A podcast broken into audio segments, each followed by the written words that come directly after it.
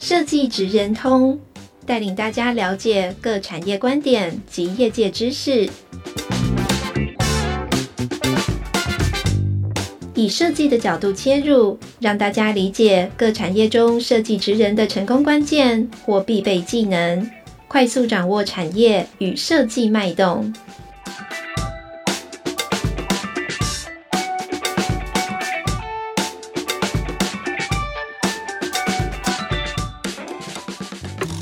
各位听众朋友，大家好，欢迎来到设计职人通 Podcast 频道。我是今天的节目主持人，台湾设计研究院品牌推广组的 Eason。那今天很开心邀请到设计事务所的共同创办人吴汉忠来到现场。那节目刚开始，我们是不是先请汉忠跟大家 say 一声招呼呢？好，各位听众朋友，大家好，嗯，很荣幸设计研究院邀请回来这个单元来分享。那更开心的其实是 Eason 呢，其实是我的老同事、老朋友，我们大概做了很多疯狂的事情，所以今天可能有点是老人家回来叙旧，也请大家见谅。海东真的很可爱，然后呃。汉中，我相信很多人并对他并不会陌生。从二零一六台北设计之都，二零一八台中世界花卉博览会，近期的浪漫台三线艺术季，还有像是马祖国际艺术岛等等，那汉中都是这些国际级设计活动背后的推手。但是汉中本身是念气管的 M MBA，但是在设计领域发光发热。那所以我一直非常的好好奇啊，汉中其实你不是念传统的设计科系的，那你是如何和这些专业的设计师合作的？那我我觉得那个一任第一球就是一个郑重直球要我接哈，我大概是。呃，很快分享。我觉得，首先我其实个人觉得非常感激，也非常感谢有这么多的机会来参与这些比较大的计划的统筹。那我其实也觉得说，这应该算是一个我个人的学习的历程。那我是怎么样从一个呃非传统的设计领域到管理，然后又回来？其实大概有几个缘分啊。第一个缘分是说，其实过去在建筑、在都市计划的背景。呃，关心建筑设计跟公共议题，这大概是一个还不错的基础。那第二件事情是说，其实在美国的时候，跟呃我的杜克大学的 MBA 老师 Christine Mormon，我们大家合写了一本书，大家合共同做了一个课程研究，叫后来变成一本书，叫《美学 CEO》。其实这本书跟这个研究最重要的核心是说，我们如何呃知道什么是好的设计，或者好的设计的思考跟方法。然后我们把这些设计跟思考的方法交给未来的经理人，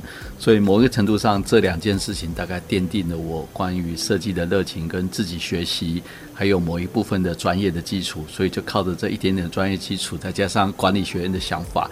那我会认为说，为什么有办法呃这么荣幸可以参与这几个计划？我觉得第三个管理学院，我觉得一任问的是非常关键。那我会认为说，其实，在管理学院我学到的是如何用一个组织。的组织跟一个流程来思考，也就是说，呃，设计最关键的是，除了是设计师如何发挥之外，我们如何创造一个好的设计的流程、好的制度的改变，这大概第一个。第二个课题是说，呃，管理学院大多数在面对在经营管理的课题。那我想我的工作应该是某个程度上，就是来如何让设计跟创意在最保守的官僚跟大庞大的机构里面去发挥。所以在这个背景之下，我觉得很巧妙的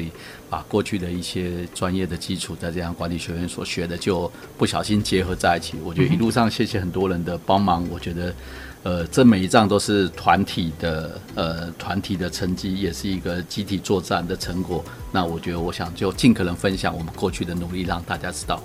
嗯，那其实我们都大家都知道说，设计师啊，其实都是，呃，也是都是很有自己的一些想想法的。那汉中在跟设计师，尤其是像你是一个呃，大家也都是会挂，比如说会挂设计总监啊，或是总顾问。那呃，你在这当中的话，你跟设计师合作的时候，有没有你当中你觉得是呃最困难的，或者是说觉得当中有觉得最有成就感的事情？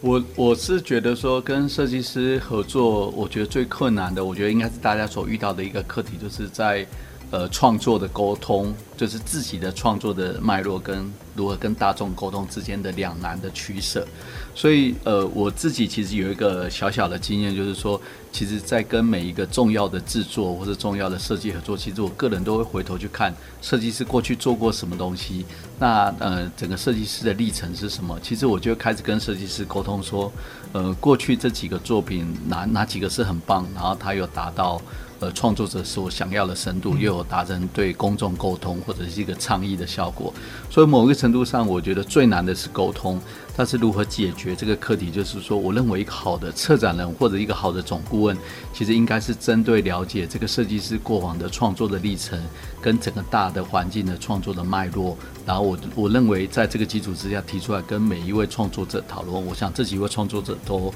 都很幸运，我我觉得大家都还蛮愿意开放心胸来讨论啊，这是所遇到最困难，但是也是如何解决的一个方式。嗯，那像汉中刚刚提到说，呃，最有挑战性的其实是跟沟通相关嘛。然后像现在的话，是不是也可以谈谈说，像通常的话是什么用什么样的模式，或是什么样的呃形式？除了说一边呃一般常见的一些软体啊，或什么等等，那是不是有没有什么样的管道是你这边的话，你比较常会去呃运用到的？我我是觉得说跟设计师沟通，我觉我是觉得作为一个总策划，我这个总顾问，这个工作最难的是沟通。那我我会认为说，其实跟设计师的沟通，举例来说，我们过去曾经在有一些计划上，可能遇到需要很复杂的生物特征的描描绘。那像我记得那次合作的对象是周俊生，那周俊生其实他我他是我非常喜欢的创作者之一。那原因就是他很。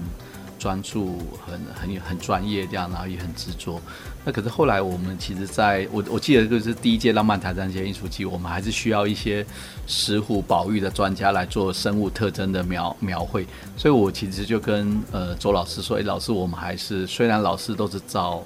呃生物的特征的图来画，我也相信老师的专业，可是我们还是要邀请石虎老。嗯”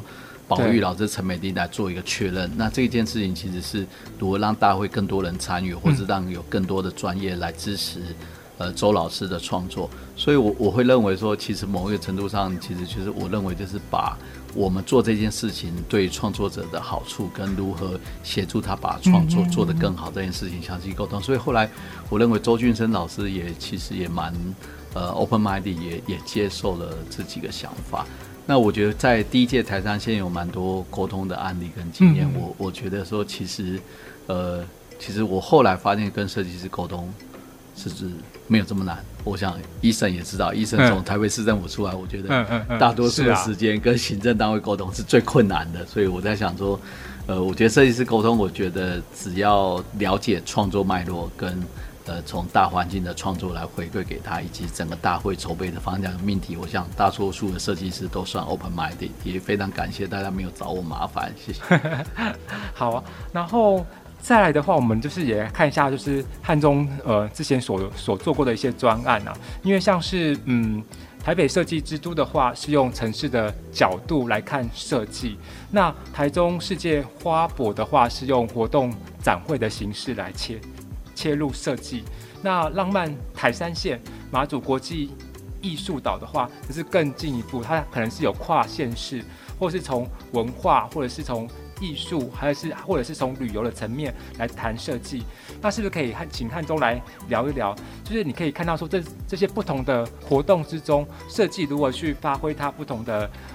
角色跟影影响力，嗯，我我是觉得在这么多活动里面，我是真的非常感谢大家，嗯，还有整个专业社群、设计、艺术跟建筑，还有行销，我们一一路以来一打了这么多仗。那我我大概简单分析一下，说，呃，也许让更多听众朋友知道说，哎，设计在不同的 Expo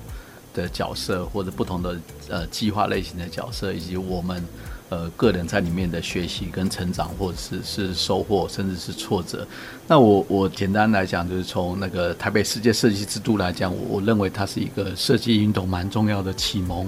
那我我蛮谢谢当时在刘维公局长哦，他还丢下了一个社会设计跟一个如何从公共部门的公共设计的这个从台北市政府开始，在呃等于是公共事务里面推动设计的改变，我认为这是一个蛮重要的里程碑的开始。那个时候好像也就是社会设计，就是刚开始，或是那时候比较被提及嘛。对对对，其实那个时候就是社会设计。那如果更广义来看呢，我们就觉得，哎，社会设计可能就可以跟各个公共事务的领域结合，所以那个时候我我我必须很诚实讲，我的角色真的比较像是，呃，比较像是守成或者是在学习这样的一个概念。但是我认为，其实那一阵子对我最大的学习跟对台北市最重要意义，就是说，其实我们把设计这个概念呢放到很多局处的想法里面。也许那个时候不见得有发生任何的一个巨大的改变，那因为本本身世界设计师都的活动，它就比较像是一个年会的性质，并不不像是一个所谓的一个组织再造或者一个一个改革性的一个计划。但我觉得那个时候最重要一个是留下社会设计的概念啊，然后留下呃设计如何导入行政系统的一个很重要的概念。第三件事情是说，我会认为说，其实那个时候起了一个很好的示范，告诉大家。原来设计可以在城市里面扮演这么重要的角色，对，所以我会觉得说，比较像是一个很多人一起努力的一个开始，嗯嗯。所以在这个篇章之后，我我认为就是呃台中花博，但我我其实想 Q 主持人一个问题，就是说，哎，其实我们来反主持好了，因为 Eason 是我在世界设计师都大概很重要的同事的伙伴，那那我想说，哎，他也从那个。设计师都毕业，嗯嗯，然后之后几年都在从事设计跟整个策划的工作，也也许 Eason 我们可以回顾一下那一阵子的台北的状况。嗯嗯嗯，其实我觉得那时候台北设计之都的话，因为呃台北市里面的话，我们有设立了一个专案的办公室嘛，然后里面的话也算是呃台北市第一个，就是那时候我们呃有对。国际级的一个非常重要的一个活动，因为其实，在设计之都之后，后来我们还有陆续办的那个台北市大运等等的一些呃比较国际知名的活活动。那我觉得就是借由这样子的活动的时候，其实整个的台北市的话，它就可以跟国际比较能够接轨。然后像那时候呃，不管是有呃国际组。组织，或者说一些呃其他的设计之都城市的人，然后他们也来来到台台北，那可能借由他们跟他们的一些合作，或者是借由他们的眼光来看待台北这样的一个城市，那可以让我们重新去了解说，到底在到底台北这个城市在整个的未来的发展的时候，它可以往什么样的一个新的一个一个思考的模式去前前进这样子。嗯，我我会觉得。呃，伊任医生讲的非常好，就是说，其实我后来发现，如果回归到台湾的设计社群如何在国际上最活跃，因为我还认真严格想想，应该就是那一段时间，从二零一五到二零一六，嗯，我们大概很密集的呃，让台北跟台湾的设计到国际上去被讨论，嗯，或者去发展。对，那时候像那个时候不容易的，EC 那时候，对，或者是现在的那个。那个世界设计组组织，他们其实就是呃有非常多的活动。我记得那时候好像还有那个八大官方活活动嘛。对，我记得那那一年那几年，我们他也去伦敦设计节。对，就是前面的话，就是我们会参加各个的城市，然后还有去前面的几届的城市，像是开普敦啊或什么等等之类的，有去历届的一些城市里面去做一些呃。呃，查查访，那另外的话也会邀请这些设计师，然后也呃也来到台台北，嗯嗯，所以所以我我其实是觉得台北那一段，我觉得对台湾是蛮重要的启蒙。那我认为，呃，设计制度的想法或者是这个概念，其实，呃，你要说直接影响，我觉得也很难去说明。但是我认为这个这个社会的氛围。其实开始对设计非常友善，所以我我会觉得才有之后的像呃台中花博。那台中花博比较特别的是说，其实台中花博它是一个城市办一个博览会。那我我会认为说比较幸运是有机会去担任设计长，然后我我觉得把那个时候在台北学到的一些经验，我觉得到台中啊，那必须很诚实讲，台中是一个完全不同的政治跟文化跟社会的状态。那我其实，在那个时候也非常谢谢那时候的，呃，我觉得一个设计能够推动，其实大概也蛮蛮重要的。所以那时候的决策者就是那时候的，呃，林佳龙市长啊，其实也非常重视设计。嗯嗯。因为我记得跟他讨论这种，那我们来作为一个所谓的一个设计长或者一个设计总监的制度来做。所以某一个程度上，我认为这是一个制度的设计，开启的一个让博览会有更多设计专业者的加入的讨论。嗯嗯嗯嗯，所以我觉得这个大概是在台中的这个状况，所以也非常谢谢蛮多的设计师跟创意的工作者来参与展览。还有包括留下呃很重要的哈瓦拉技工的跨领域的科技艺术作品，嗯嗯，所以我是觉得那个是我第一次接受到除了设计以外比较跨领域的的挑战。嗯，那时候还蛮有名，我记得呃现在大家都还记得那时候台中花博听见花开的声音，对。对，就是大家都还这样子朗朗上口这样。对对对，其实那个也是一个蛮难得的缘分啊。那我我记得要非常谢谢。聆听花开声音背后，其实我觉得不只是创作者，还有很多在地的企业，甚至是周练老师啊，特别从国外飞回来参加。那我我永远记得花博的给我的想象力跟冲击，我觉得其实是让我真正是体会到，如果一个好的制度的设计可以让好的创作者发挥。其实其实这个想法后来影响到呃所谓的浪漫台山线艺术季，因为。呃，其实浪漫台山线艺术季，呃，是一个跨领域的计划。对，就是好像它也跨了非常多的县市嘛，有桃竹苗，然后还有台中嘛。嗯，没错没错，其实它是一个一百五十公里的计划。那我其实一开始也觉得有点挑战，那一百五十公里又跨艺术、建筑，很长哎、欸，对，一百五十公里，嗯。所以我我我就去看了几次田野，后来发现，哎。其实，如果花博的跨领域跟花博的计划的规划，或者比较系统性的规划的经验，我认为其实对于呃台山线艺术季也有帮助。所以后来我们在浪漫台三线艺术季，我认为在前期也非常感谢呃现在的客家文化基金会的董事长陈班董事长，那他就跟我们跑遍所有的客家庄，然后去、嗯、去发现当地的年轻人或者是很资深的文化工作者。嗯嗯嗯，那我记得。呃，我我我回归台山县几个很重要的经验，我觉得第一件事情是我其实非常感谢陈满老师，一起我们一路上就在找合适的人，这不管是呃当年社区运动留下来的文化工作者，或是年轻的人，所以我们觉得人是最重要。嗯然后第二件事情之后，其实我还蛮蛮谢谢那时候的李勇的主委和那个杨堂的副，其实我我一直觉得他们是一个非常棒的专业者，也就是其实我们我们在讨论说这个制度。跟这个行政的组织跟艺术季的筹备可以怎么样设计？等于是说，让所有的决策是最清楚明快，而且是可以支持设计跟艺术创作者。所以某个程度上，我觉得第二个要感谢他们，其实做一个很好的制度的协作者，嗯嗯，让这个制度可可以发生。那第三件事情是说，我我其实最后是要感谢很多设计师跟创作者，因为我认为这是第一次的台山线，然后时间很赶。然后这个计划也很疯狂，但是我觉得大家的信任跟投入的执着才会改变了这一切。那六月之后，我觉得更重要应该是八月。我想我们艺人的帮忙，我们请艺人来工商服务一下。对对对，这个这个刚刚也是刚刚汉中刚好提到，就是呃我们在今年八月份的时候，我们在呃有一个世界客家博览会，然后呃即将在那个。桃园会展中中心这边来举办，那我们的展期的话是从八月十一号到十月十五号，那也欢迎大家的话，呃，都呃都可以来这边免费来参观。那想问一下汉中说，诶，像今年的这个浪漫台三线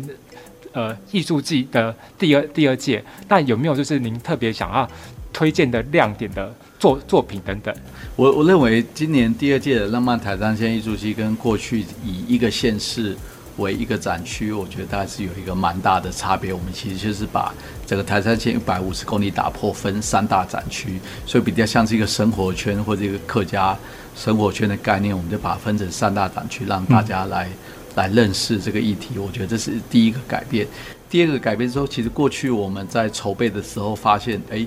呃，我们对于客家文化的深度的认识可能还有进步的空间，所以我觉得今年最大改变之后，其实我们呃其实就是全力支持客家文化传播基金会跟左脑创意，等于是说有一个比较有文化内容加上一个好的策划的行销的团队，让他们来统筹，等于是说让客家的文化内容在这一次里面是可以在艺术季里面被被呈现，所以我也蛮谢谢陈板老师把这个大的责任扛下来，这一次他们就是。总策划单位，所以我觉得这个其实在文化内容的深度，我就会会过去不一样。那我觉得第三件事情是有很多设计计划，例如是在几个主东会长宫，很多很重要的，透过设计如何打造一个地方的劳动跟角动，我觉得这个也是蛮蛮有趣。那艺术作品是一把林奕华在统筹，我觉得大概。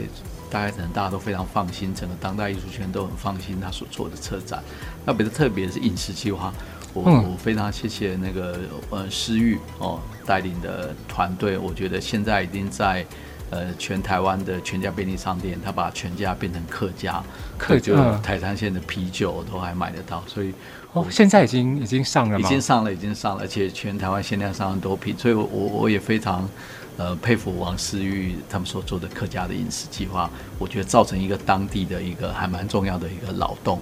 所以我我我会认为说，整个浪漫台三线艺术季能够走到第二年，那我觉得，呃，其实过程中大家大概花了蛮多力气，那最重要是说，其实有第二年跟第一年最大转折的时候，其实有一个很关键，就是说。我们其实，呃，我们跟所有的团队在思考，尤其是左脑负责统筹这一次的总策划团队，其实在思考说，我们应该让这件事情回到制度性的改变。所以，我们其实就是应该是来支持一个像客家文化传播基金会这样的角色来担任这个任务。那呃，这件事情也回馈到我们很多。在国际上或者过去几年做了很多事情，它都不永续。例如是说，很多重要大型计划的活动，也许是每年都有，但是筹备经验的累积跟之前的团队不一样，其实就浪费了很多事情。所以，哎，我们就想，哎，也许如果客家文化基金会可以承担大任。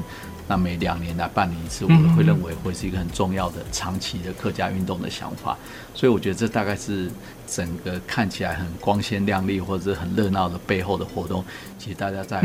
筹备上花一点小巧思来思考比较永续的问题。嗯嗯嗯，了解。那其实呃，刚刚我们聊到的像是呃台北啊。台中，然后还有就是呃，浪漫台山线，它可能是跨了呃桃竹苗等等的县市，所以汉中其实在台湾的各个各个地方都有做过非常多的的专案。那想问一下，说你印象最深的城市是哪一个？印象最深的城市非常多，但是我讲一个印象最深，就是最遥远的距离，我认为其实是马祖。马祖，因为马祖的对我非常印象深刻。为什么这个其实大家一般大家其实都都是在呃城城市里面生活，比较难以想象说，哎，为什么是因为它那边的自然风光吗？还是什么样？对我我会认为马祖蛮特别，大概有几个课题啊。第一个事情是某一个程度是一个情感的连接，例如是说，我记得我在念城乡所的时候，台大城乡所的时候，就有很多老师在讨论马祖，哎、嗯，例如在马祖做居留保存，在做一些规划。我觉得就其实马祖在我心中印象在已经有十几年的印象。那可是这这几年，这这三年四年来去马祖，其实真正感受到马祖跟台湾是很大的不同。那那艺人会问说，呃，哪里最大不同？我先先讲几个对大家最有帮助的最大不同的。第一点是说，如果你有机会去马祖，你要多带一套衣服。很热吗？会因为老天爷可能会关岛，然后就是回不来，会起雾。所以马祖是一个最常留人的地方，嗯嗯，但也也是老天爷最常选选人的地方。这，最常留人，哎，天气不好，老天爷就是来马祖送关岛。所以这个大概第一个课题。第二个课题是我我一直觉得老天爷会选人，例如是说，哎，今天有飞，其实都是呃非常有感谢啊。如果去不了，可能是哎老天爷不想让你去这样。嗯嗯。所以我觉得第一个事情就是气候跟。它的地理位置其实跟台湾有很大的不同，所以这大概是我们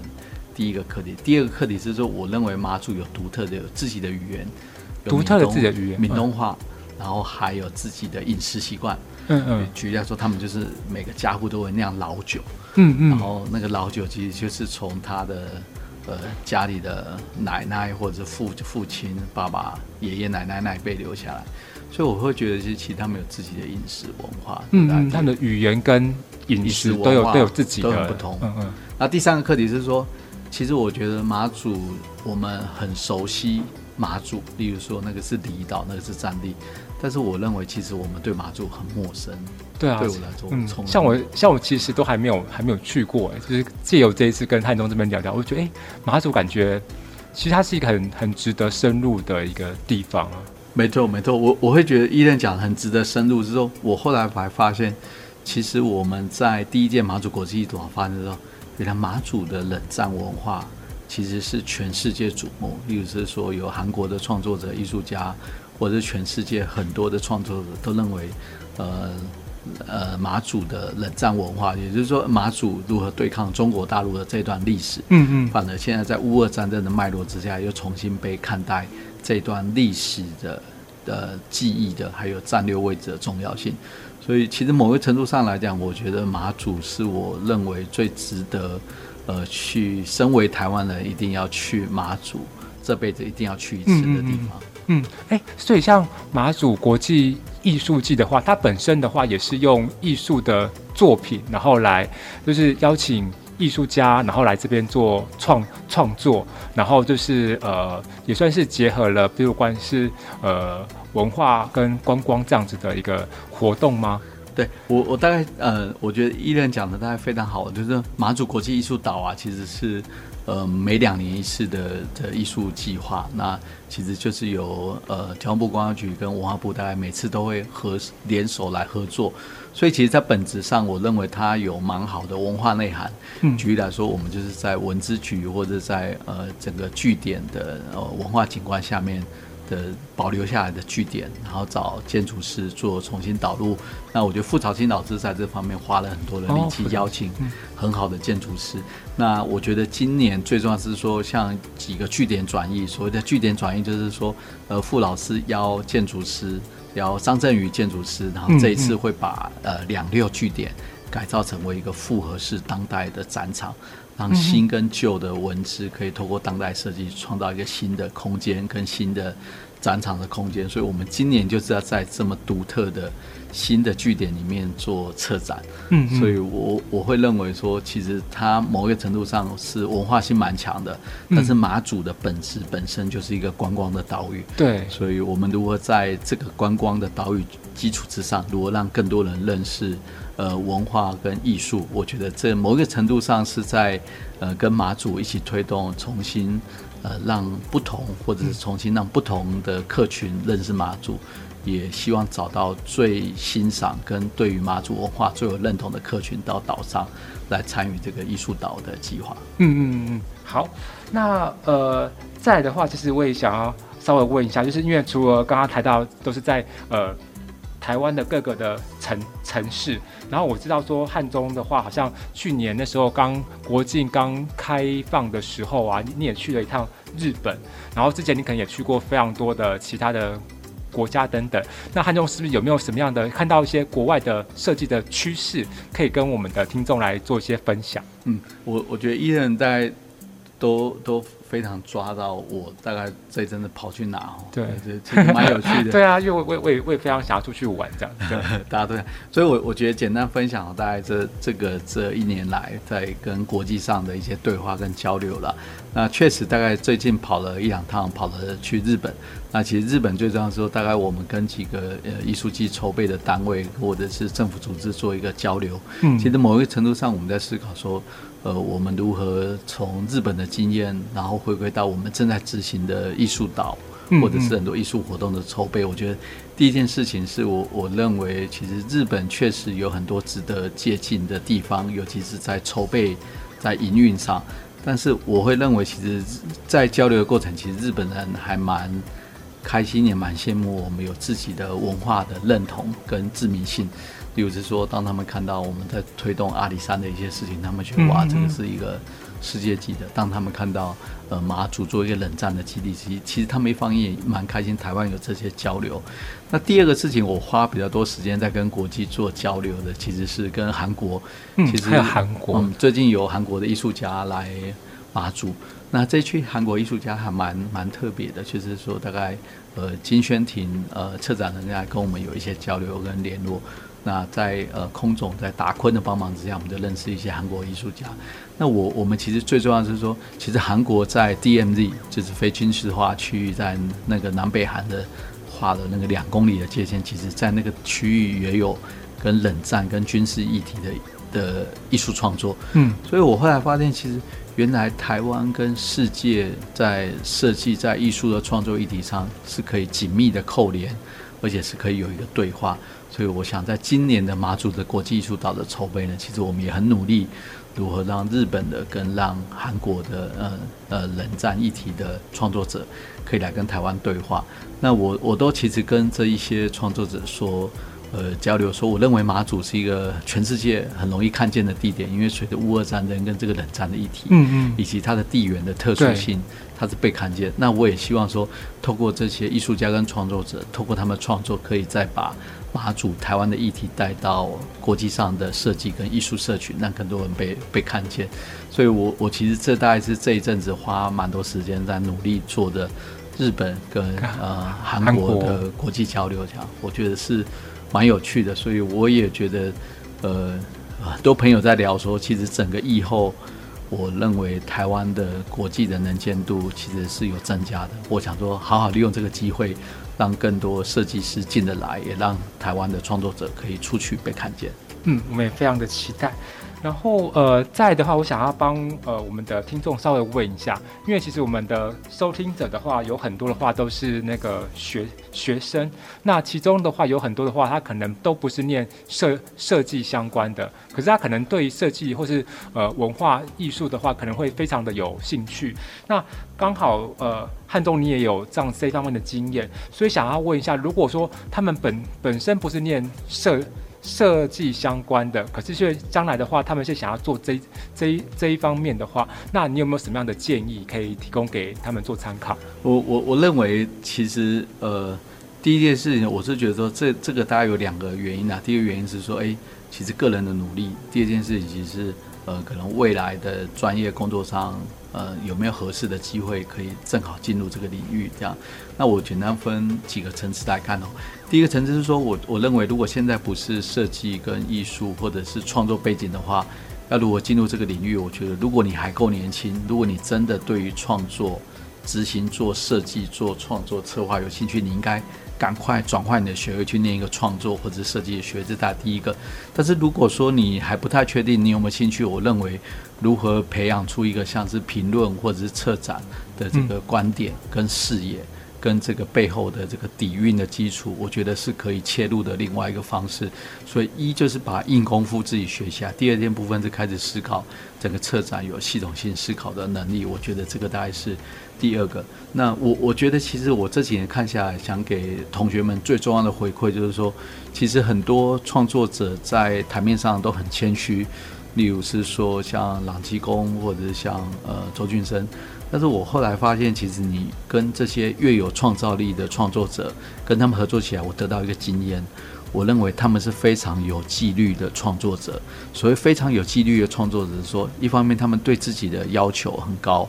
对自己的创作的纪律，合作的过程你会感受到他们对自己作品的时程。自己作品的高度、强度跟突破力有很高的要求，所以我其实想要跟跟同学分享一个很很重要的概念：看起来最有创造力的人，其实是对自己最严格、要求最高，而不是刻板印象认为有创造力的人，但是其实他们最重要是把执行力做得很好，嗯不是有创造力就是很随性这样。我觉得这个大概是我从真实合作上得到一个最重要、最宝贵的经验。我，有纪律又有创造力，是我从许多成功创作者身上所看到的。嗯嗯，这这我也想要呼应一下，因为其实我之前有看到，不管是像我们最近所合合作的几位的设计师，像是那个呃曾令礼曾老师，然后或者是那个呃邱博文设计师等等，他们其实之前因为。呃，他们最近的话，其实都有做过非常多的一些专案，然后也在国际间获得非常多的奖项等等。那其实他们之前的话，都有下过一番就是苦功啊，就是不管是有阅读非常多的书书籍，或者说呃自己有做过非常多的研究等等。那因为那个时间的关系，那我就再问汉中，就是最后一题，就是其实呃想问一下说，那你下一个你有没有呃台湾或者是说呃其他的地方，你有没有想要做的一个城市的专案，或者说你想要往哪一方面来做发展？嗯，好啊，我我我认为伊任问了一个很棒的问题哦，其实是说我的想法其实也蛮单纯，就是说这这几年帮忙，例如就是说像今年应该呃台三线之外，我觉得世界客家博览会。也很值得参与跟关注，然后其实我也在阿里山投入蛮多事情，然后可能也在马祖。那我我其实最想要做的一个地点是说，其实我认为台湾有很多好的地方跟好的行政首长，他们想做事情，所以我我会认为，如果未来有机会，我其实期待更多的城市有新的想象力，然后我们跟设计院可以在未来一起。让更多设计师一起来打群架，所以我觉得没有哪一个地方是我我真的梦想一定想去，因为但是我觉得最重要的地方，它确实是要有一个设计元件的领导者，然后愿意开放心胸，让整个行政系统动起来，让设计师去发挥。我认为那个就是我们跟许多设计师。想看见的、想改变的台湾最美好的地方。嗯，好，那我们今天非常谢谢汉中有来到我们的节目。那我们今天的节目就到这里。那我们跟听众朋友说一声拜拜喽！拜拜，谢谢我的老同事伊人，拜拜，谢谢大家，拜拜。